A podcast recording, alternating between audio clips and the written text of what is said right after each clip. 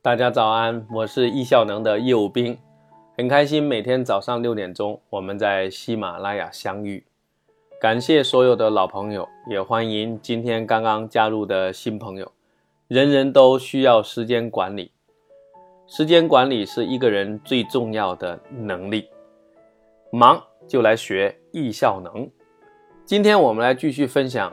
运动的话题，我们所谈的是透过慢跑这样的例子，让大家去养成运动的习惯。在第一次分享运动的时候，我们谈到过运动的意义不仅仅是健康，更重要能为我们的精力进行充电，让我们更有愉悦的心情去开启一天的工作。所以，我们推荐大家早上起来去跑步。我们也在第二讲谈到了要慢以致远。啊，需要通过 LSD 这种方式来训练自己，让自己享受到跑步的愉悦，然后爱上跑步，我们就能持续下去，最终也能跑得越来越快。为了让大家不受伤，我要在第三次讲这个跑步的时候，给大家分享了吴东老师的简爱跑步法，运用五个字的要诀，让大家的姿势保持正确。在上一讲呢，第四讲我也谈到了跑步。的一些软件和硬件的推荐。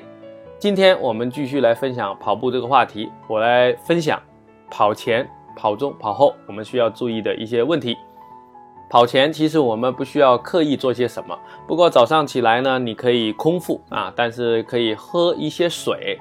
如果你的跑步没有超过十公里的话呢，你不太需要补充水分在跑步的过程当中。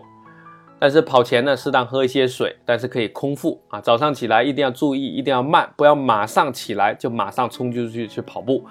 我们需要安静的活动大概二三十分钟啊，所以这段时间呢，大家可以简单的写写晨间日记，然后再去跑步啊，那是更好的。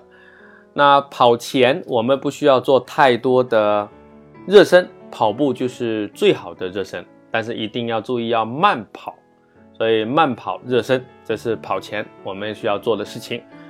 那跑中呢？大家可以用几种方法。如果你是一周跑个三四回，那有时候你可以跑得多，可以跑得少。如果你每天都跑的话，你更要注重量了，不要每天跑那么多。特别是初学者，女生我建议初期三到五公里，男生建议五到十公里，尽量不要超过十公里啊。跑一两个月以后再说。那中间呢，有时候你可以训练自己是慢跑，用 LSD 的思想慢；有时候呢，你可以适当的短距离的是进行快跑，叫变速跑啊，但是也不要过快，同时要注重身体的平衡，这也需要循序渐进。跑中呢，一定要注重我们的姿势啊，在前面我们已经谈过了，这里不再重复。尽量在白天跑啊，不要在晚上跑啊，特别是初学者，晚上如果跑得快就很容易受伤。白天就相对比较好了，对不对？跑后呢，大家一定要注重拉伸。拉伸分成这个静态拉伸和动态拉伸。静态拉伸指的我们拉伸的时候静止不动，保持个三十秒啊。动态拉伸就一直在动。所以跑后的拉伸，为了防止我们的腿部变粗，同时也为了让我们的肌肉得到放松，建议用这个静态拉伸。那静态拉伸的动作啊很多啊，所以我们在音频也没办法逐一的去讲一讲。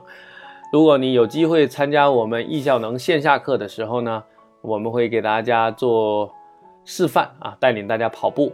那我们在线下课的第二天早上，一般都会带很多同学去跑步。我们就是通过这样来进行的。